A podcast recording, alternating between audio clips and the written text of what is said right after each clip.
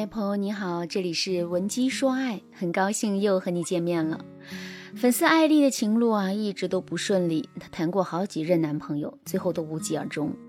今年艾丽已经三十三岁了，还一直走在相亲的路上。她对男友的要求也没有以前高了，就想着早点结婚，让父母放心。可即使她降低了要求，也还是没有遇到一个合适的人。她把这一切都归结在自己的年龄上。她对闺蜜说。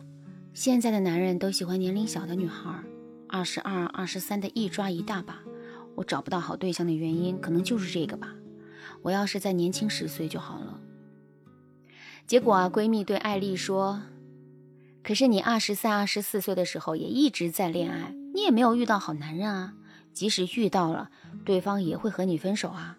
我觉得呀，问题根本不出在年龄上，起码主要问题不是年龄。”艾丽听完闺蜜的话之后，生了好几天气，但转念一想啊，她也想知道闺蜜暗示的主要问题是什么。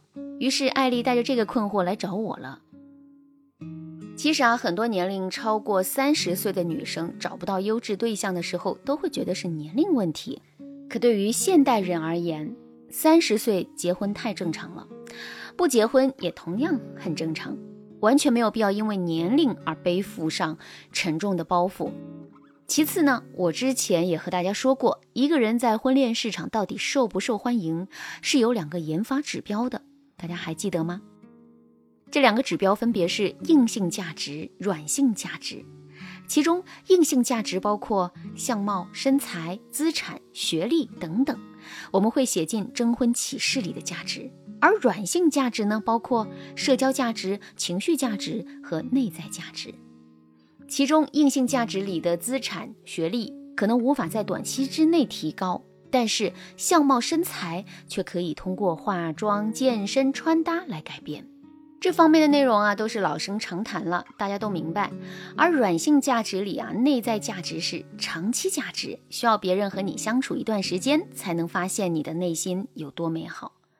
而社交价值和情绪价值都是可以在几个月里面快速建立起来的，并且当你的情绪价值表达得当，你所有的价值都会变得更加闪耀。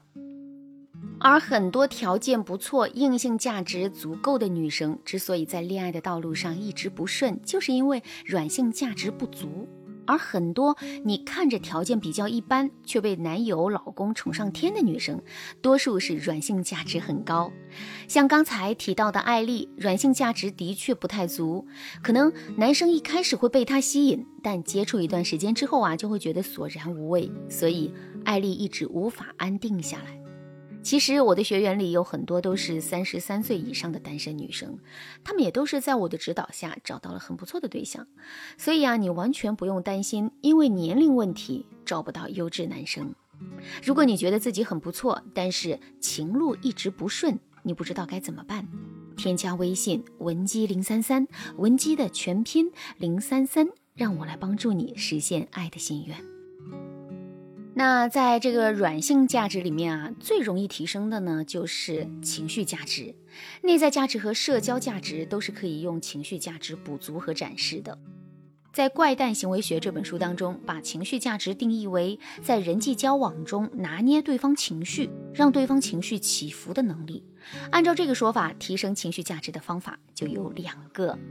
第一个方式是自己情绪稳定，内心平和。第二个方式是能够及时的回应对方的情绪，表达自己的需求。好，我先说第一个方式，自己情绪稳定，内心平和。很多人对“情绪稳定”这四个字啊是有误解的，总觉得情绪稳定的人永远不生气，永远没脾气，永远在忍别人。其实啊，这是一种误读，情绪稳定。无关你对别人的态度，而是指你自己在面对一些事情的时候，你能正确的评估这件事，不会被情绪牵着鼻子走，也不是让你一味的隐忍，通过讨好的方式为其他人付出情绪劳动。所以，情绪稳定是指你自己处理事情的时候，思想不极端，能够理解自己和他人的情绪。情绪价值高的人能趋吉避凶，但绝对不等于一味讨好别人。换句话说，一个真正情绪价值高的人，他本人的能量就很大，人格比较完整。我举个例子啊，如果你是一个思想极端的人，当男友生气了之后，你立刻就陷入了受害者思维里，觉得你在这段感情里面受了委屈。那这个时候，如果你只是把情绪价值当做工具，即使你用一些话术缓解了你和男友之间的矛盾，你还是会觉得你很委屈，你就会觉得呀，当一个情绪稳定的人很辛苦。为什么？因为你并没有真的做到情绪稳定。你学了几个话术，但还是跳不出自己那个圈儿。所以呢，你想真正的成为一个情绪价值很高的人，你可以先跟着我修行自我，让我帮你调整心态。这样一来，你大气温婉的特质啊，一下子就出来了。提高情绪价值的第二个方式，就是及时的回应对方的情绪，表达自己的需求。如何体现你的情绪价值很高？最简单的就是你要学会回应别人的情绪。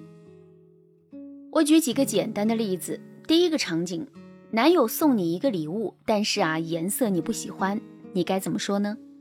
要是在以前，艾丽可能会直接对男友说：“谢谢你的礼物，但我不太喜欢这个颜色。”艾丽说的是实话，但是男人听了可能会觉得自己被浇了一盆冷水。面对别人的好意时，正确的回复方式啊，就一句话：“我好喜欢这个礼物，东西还是其次，关键是你能想起来给我送礼物，你会想方设法让我高兴，这份心思啊就很难得，我很感动。”哎，你这么说的目的是什么？是肯定对方送你礼物的行为，那么下一次对方还能想得到你。还会继续为你付出。那至于你到底喜欢什么样的礼物，你之后再通过暗示的方式告诉他就行了。第二个场景，男朋友换了一个新的穿衣风格，艾丽觉得一般。那这个时候她该怎么说呢？要是以前啊，艾丽会说不好看，你换了吧。但是现在艾丽可以说和以前不一样了，以前更成熟，现在更阳光，我都喜欢。不过呢，平时工作的时候还是以前的风格更沉稳一些，私下看你现在风格更有活力。我们看场合穿就都好。这样一来，艾丽既表达了态度，又说服了男友保持以前的风格。好，那如果我总结一下这两个回应方式呢，那就是别人付出了，不管结果如何，我们先表达对对方行为的认可，再找时间表达自己的遗憾。当伴侣做了一件错误的选择，分角度去回应对方，比你直接否认要更好一些。当然啦，回应对方情绪的技巧远远不止这两个。如果你想学习更多让你瞬间提高情绪价值的方法，添加微信文姬零三三，文姬的全拼零三三，让我帮助你全方位提高你的价值，让你马上拥有幸福。好啦，今天的内容就到这了，感谢您的收听。您可以同时关注主播，内容更新将第一时间通知您。您也可以在评论区与我留言互动，每一条评论、每一次点赞、每一次分享，都是对我最大的支持。文姬说爱，迷茫情场，你得力的军师。